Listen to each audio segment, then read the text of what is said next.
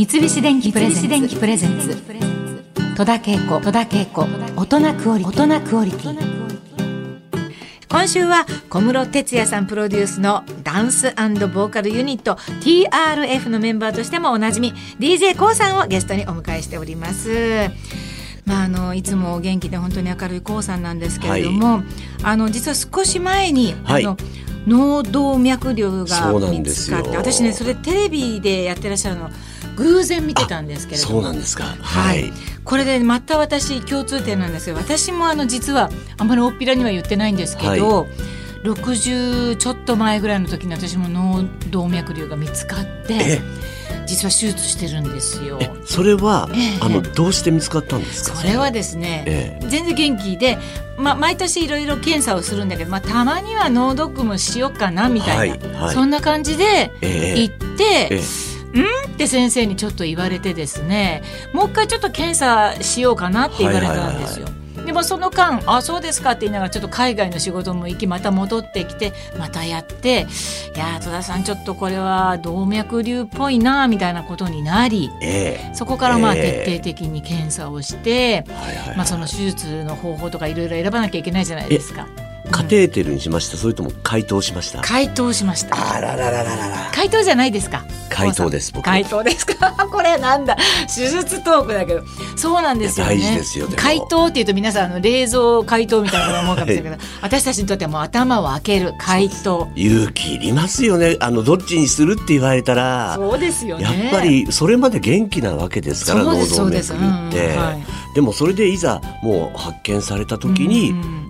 選択しなくちゃいけない。そうなんですよ、ね、ですよね。はい。私はね、はい、カテーテルでいけるものならっていうふうに思ったんですけれども、はい、まあその竜っていうかコブの形とかね、はい、場所にもより、本田さんこれ絶対もう解凍した方が100%きっちりクリップしていけますからっていう話でまあそうですかと。はい、えー勇気はいりますよね。本当ですよ、ね、やっぱりそこは。なんかこう、まあ、頭ってね、はい、うん、まあどこも大変ですけど手術はね。そうなんです。やっぱりもうサイレントキラーって言われてるように、うん、それまでなんか何でもなくても、うん、いきなり発見されたらもう僕の場合なんかもう9.8ミリ。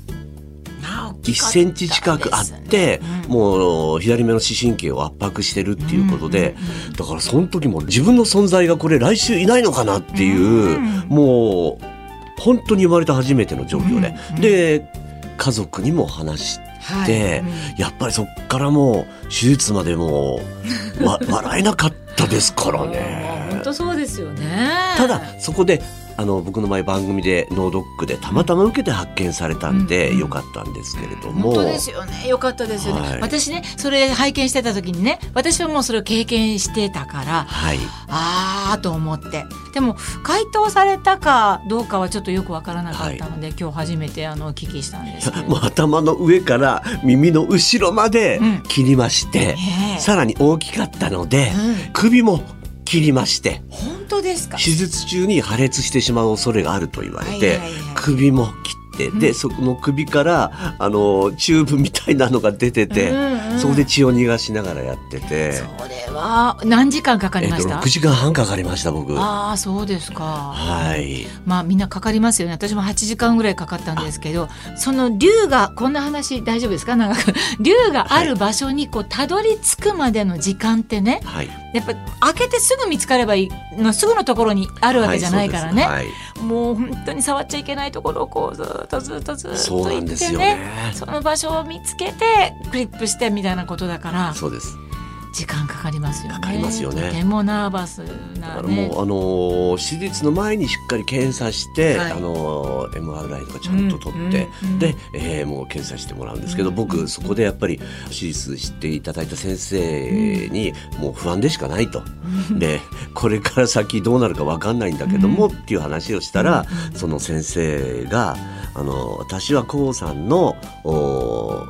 病気を手術するんじゃなくて、うん人生そのものを手術するんで、はあ、任してくださいって言われたんですよ。嬉しい、安心。それを家族にも話したらだったら、もう回答してやりましょうっていうんで、手術しましたね。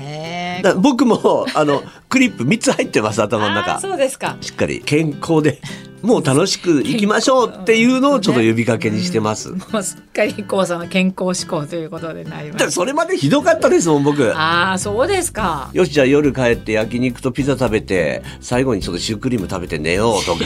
で次の日起きたらああちょっと甘いもの食べたいなと思って、うん、なんかちょっとあのみたらし団子食べてちょっと仕事行こうとかそういう生活してましたから。ああでもそうですよね。そうじゃないとね、うん、みたいなところもありますよね。なんかこう、ね、自由にね。はい。でもあのー、不健康は決してかっこよくないんですよ。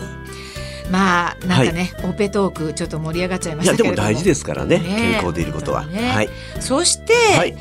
PHP 研究所から5本を出されました。はい、あと10歳若くなる DJ 交流。はい。身体脳、はい、心体脳の整え方でございます。はい、今ちょっと私の手元にい。ただきましたけれども、はい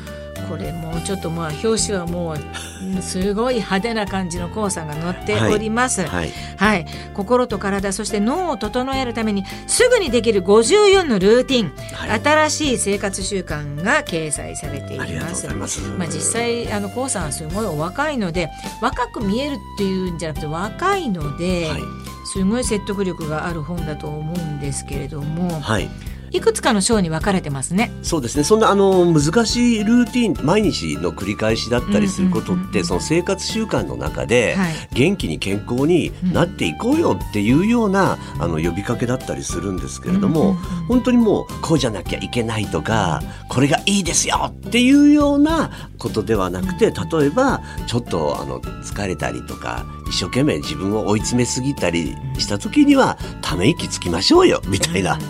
ため息をはあってついてよしやるかみたいな。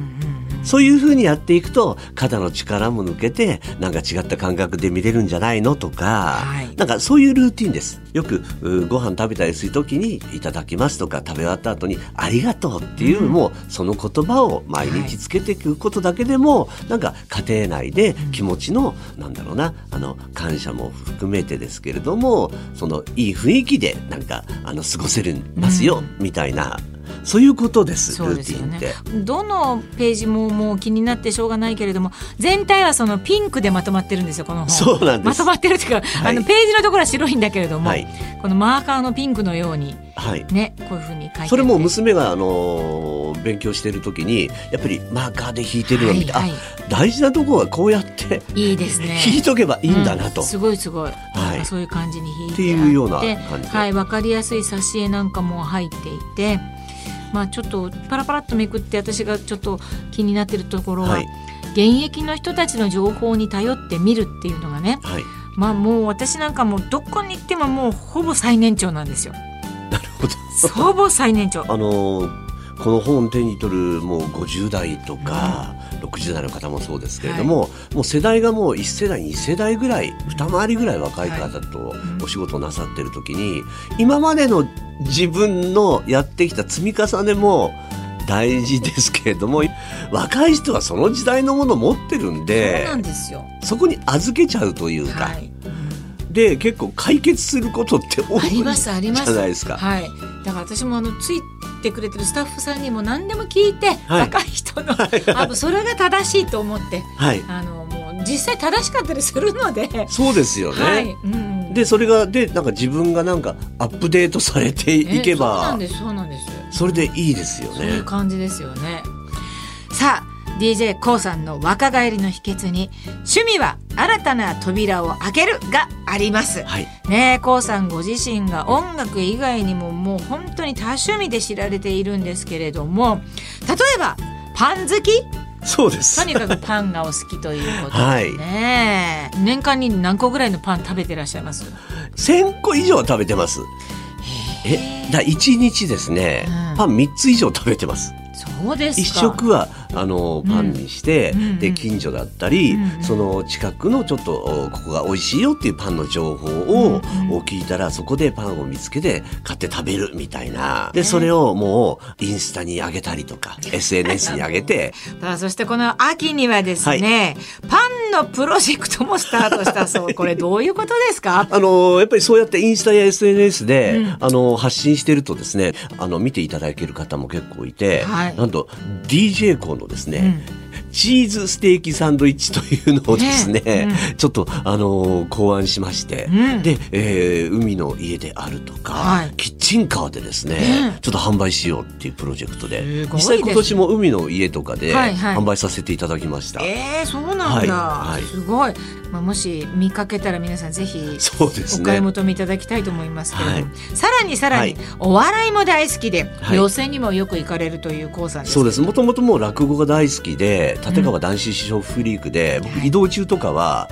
結構もうこのヘッドホンの